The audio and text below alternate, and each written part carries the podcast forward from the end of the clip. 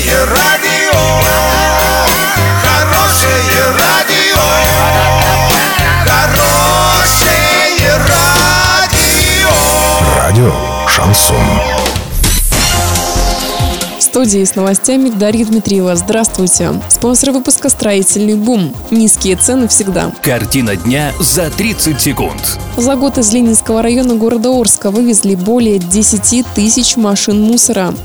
Оренбургский журналист попал в число 48 лучших по стране.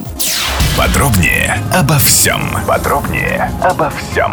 За 2018 год на территории Ленинского района города Орска собрали и вывезли более 10 тысяч грузовиков мусора, свального в местах несанкционированных свалок. По данным районной администрации, общий объем мусора с 38 несанкционированных свалок составил около 55 тысяч кубических метров. Приблизительно это более тысячи железнодорожных вагонов или более 10 тысяч грузовых автомобилей.